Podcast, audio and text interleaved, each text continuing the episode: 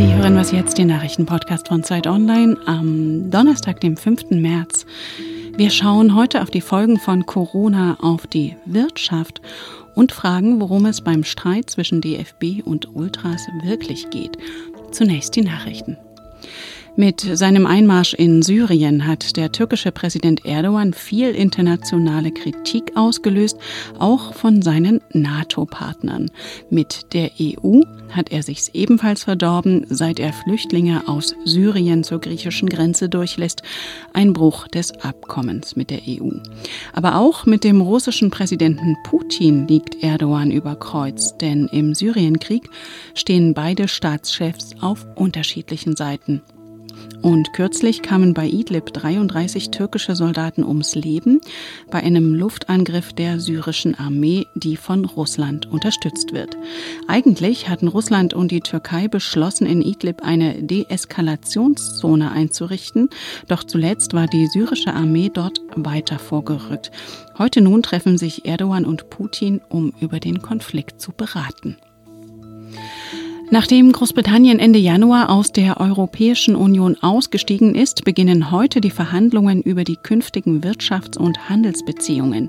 Die EU will einen offenen zollfreien Markt unter der Bedingung, dass sich Großbritannien an EU-Standards für Umweltschutz, Steuern und Subventionen hält. Der britische Premier Johnson lehnt es jedoch ab, sich EU-Regeln zu unterwerfen. Großbritannien und die EU müssen bis Ende des Jahres einen Vertrag aushandeln. Scheitert dies, droht ein ungeordneter Austritt mit gravierenden Folgen für die Wirtschaft.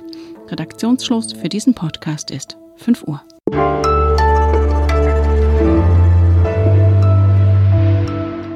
Willkommen zu einer neuen Was jetzt Folge. Ich bin Rita Lauter. Die Sicherheit der Bevölkerung geht im Zweifel vor, auch vor wirtschaftlichen Interessen. Der Gesundheitsminister rückt im Bundestag die Prioritäten zurecht, denn es kränkeln nicht nur Menschen, auch die Wirtschaft leidet. Rohstoffe für Bekleidung können nicht geliefert werden, Zulieferprodukte für die Autoindustrie nicht verarbeitet und Container mit Lebensmitteln können nicht transportiert werden. Die Corona-Epidemie führt einmal mehr vor Augen, wie vernetzt die Wirtschaft ist und damit auch wie verletzlich. Droht nun wirklich eine weltweite Wirtschaftskrise? Damit hat sich mein Kollege Zararias Zararakis befasst. Er ist jetzt bei mir im Studio. Grüß dich. Hallo Rita. Zararias, du schreibst, es könnte eine Rezession kommen. Warum denn genau? Also alles hängt jetzt ziemlich stark davon ab, wie stark sich dieses Virus ausbreitet und zwar auch ausbreitet in Europa und in den USA. In Asien und vor allen Dingen in China hat es sich ja schon sehr stark verbreitet und ob es zu ähnlichen Folgen hier kommt wie dort, dass nämlich ganze Betriebe einfach die Arbeit einstellen müssen, dass Teile der Belegschaft unter Quarantäne gestellt werden. Das führt natürlich zu ziemlich starken Einschnitten, weil einfach nicht produziert wird.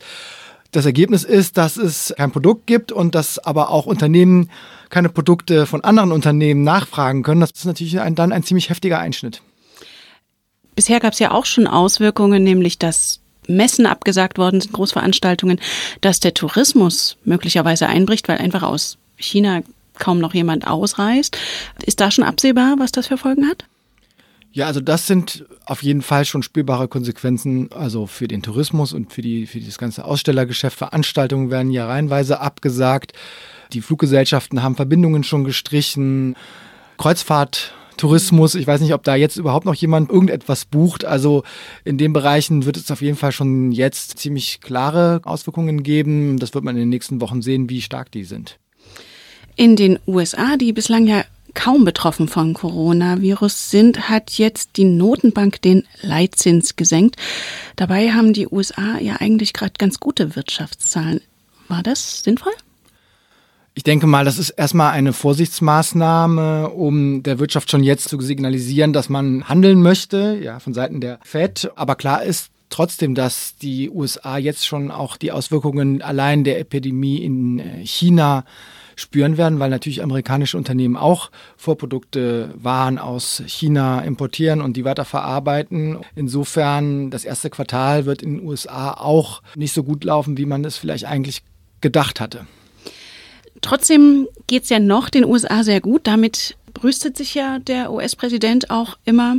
Hat der Fed-Chef jetzt einfach dem Druck des Präsidenten nachgegeben? Trump hatte ja erst jetzt vor kurzem wieder gesagt. So I totally disagree with our Fed. I think our Fed has made a terrible mistake.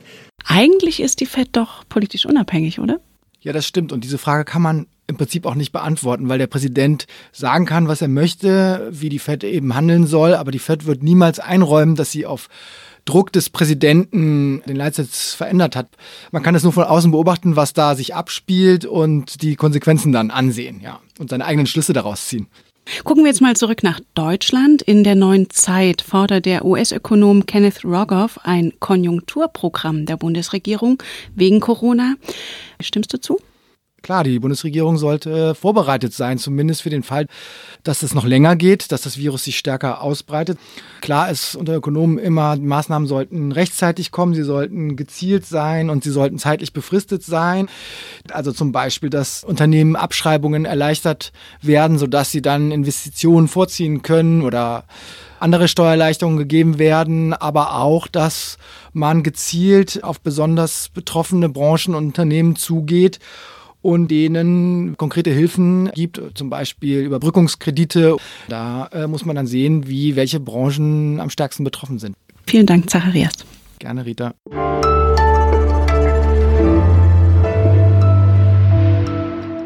Und sonst so?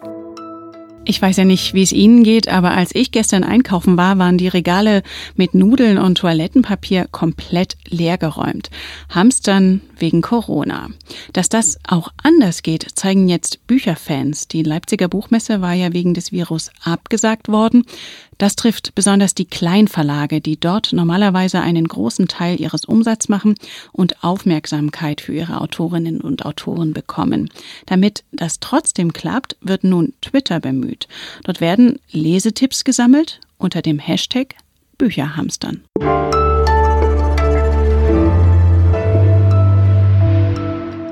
Was im Unterschied zu Großveranstaltungen wie der Leipziger Buchmesse trotz Corona weiter stattfindet, sind Fußballspiele. Da droht ein Abbruch der Spiele eher aus anderen Gründen, nämlich beleidigenden Transparenten. Der Mäzen von Hoffenheim und SAP-Gründer Dietmar Hopp wurde auf Fanplakaten als Hurensohn bezeichnet. Am Wochenende wurden deshalb mehrere Partien unterbrochen und jetzt ist die Aufregung groß. Zu Recht, Oliver Fritsch, das sind ja nun unbestritten persönliche Beleidigung. Ich kann alle äh, Leute verstehen, die das für Kinderkram halten, Fußball sowieso, aber tatsächlich kann man hier an diesem Fall auch Sachen erkennen, die in anderen Bereichen unserer Gesellschaft eine Rolle spielen. Aber zunächst mal muss man sagen, dass der Fußball hier besonders sensibel reagiert hat auf die Schmähungen gegen einen reichen Mann. Das würde ich mir äh, generell wünschen vom Fußball, der auch äh, zunehmend auch von Rassismus betroffen ist. Aber klar ist auch, und das übersehen manche, dass die Schmähungen gegen Dietmar Hopp seit Jahren orchestriert, in schriftlicher Form, in besonders boshafter Form getätigt werden. Und ich kann natürlich das nicht gutheißen und verstehe auch, dass dieser Mann geschützt wird, denn die Würde gilt auch für ihn. Du hast gerade schon angesprochen, dass es da wohl auch Friktionen gibt, weil bei anderen Ausfällen nicht so hart eingegriffen wurde. Ist das denn jetzt der eigentliche Anlass für die Aufregung oder steht da nicht noch was anderes dahinter? Ja, tatsächlich geht es vordergründig um Hopp und in Wahrheit liegt dem etwas anderes zugrunde. Das ist die Kollektivstrafe. Der DFB hat den Fanvertretern versprochen, dass er davon Abstand nimmt. Nun hat er sein Versprechen gebrochen. Zudem darf man nicht vergessen, dass äh, die TSG Hoffenheim eigentlich zu Unrecht äh, die Genehmigung am Profifußball bekommen hat. Inzwischen hat sie eine Ausnahmegenehmigung, die kann man natürlich auch bezweifeln. Mhm. Das kommt mir in der Debatte oft zu kurz. Das heißt natürlich nicht, dass man äh, Leute im Fadenkreuz abbilden darf. Wir werfen der AfD immer vor, dass sie provokative Sachen sagt und am Ende dann es nicht so gemeint haben will.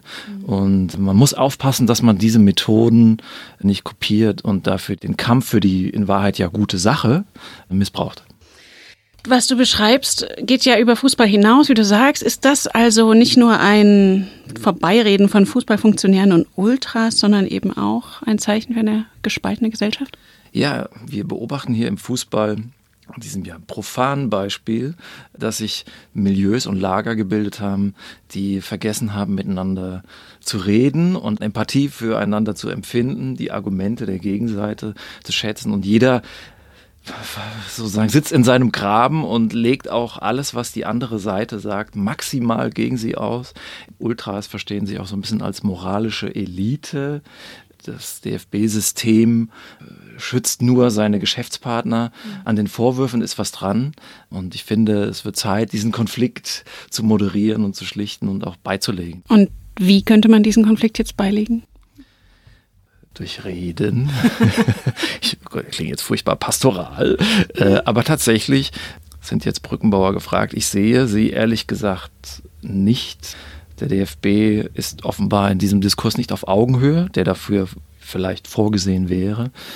Wichtig wäre, dass man auch mal äh, die Perspektive des anderen übernimmt und davon Abstand nimmt, alles das, was die Gegenseite von sich gibt, sozusagen maximal gegen sie auszulegen. Also ein Appell für Abrüstung von Oliver Fritsch und deine Analyse ist auf Zeit Online zu lesen. Vielen Dank, Olli. Ich danke. Das war Was Jetzt, der Nachrichtenpodcast von Zeit Online. Wir freuen uns über Ihre Post an wasjetzt.zeit.de. Für Sie im Studio war Rita Lauter. Machen Sie es gut.